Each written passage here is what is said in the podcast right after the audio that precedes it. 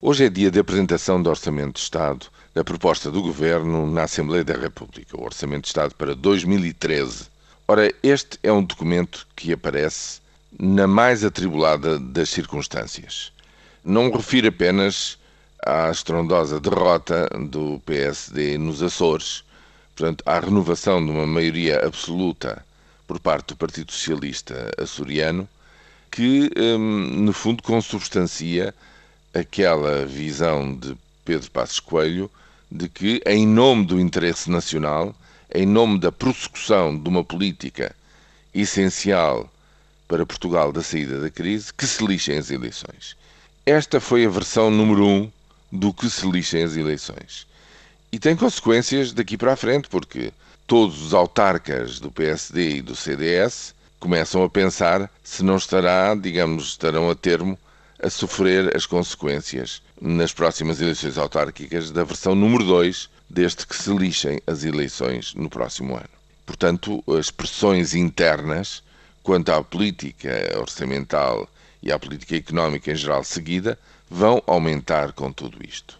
Mas mais importante do que tudo isto é que nós, neste momento, não sabemos qual é a ultimíssima versão que efetivamente vai ser apresentada à Presidente da Assembleia da República.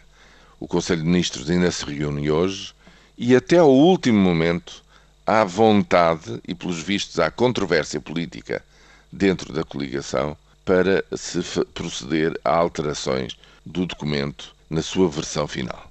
Isto quer dizer que a dose de austeridade que ele contém é muito difícil de aceitar, mesmo para elementos do governo, e, portanto, este documento que é contestado, que é repudiado de todas as formas e feitios, mesmo antes de entrar, já, digamos, desde a sua concepção, que não tem uma vida nada fácil. Como se tudo isto não bastasse, temos agora o Sr. Presidente da República que, na sua página do Facebook, fazendo-se eco de uma afirmação da Diretora-Geral do FMI, que, eh, no fundo, criticava austeridade em excesso, pelos maus resultados que estava a dar, ele próprio afirma que austeridade a todo custo não faz sentido. Mas eu chamo a atenção que um dos slogans principais da orientação política do governo nestas matérias, até há bem pouco tempo, até ao verão, era cumprir o déficit, custe o que custar. No fundo, o que é que isto tudo quer dizer? Quer dizer que este documento, esta proposta de orçamento de 2013, praticamente cavou um fosso entre aqueles que o propõem e aqueles que têm de sofrer as suas consequências. A base intelectual deste documento foi, como se não bastasse tudo mais, muito enfraquecida com esta intervenção pública do Presidente da República.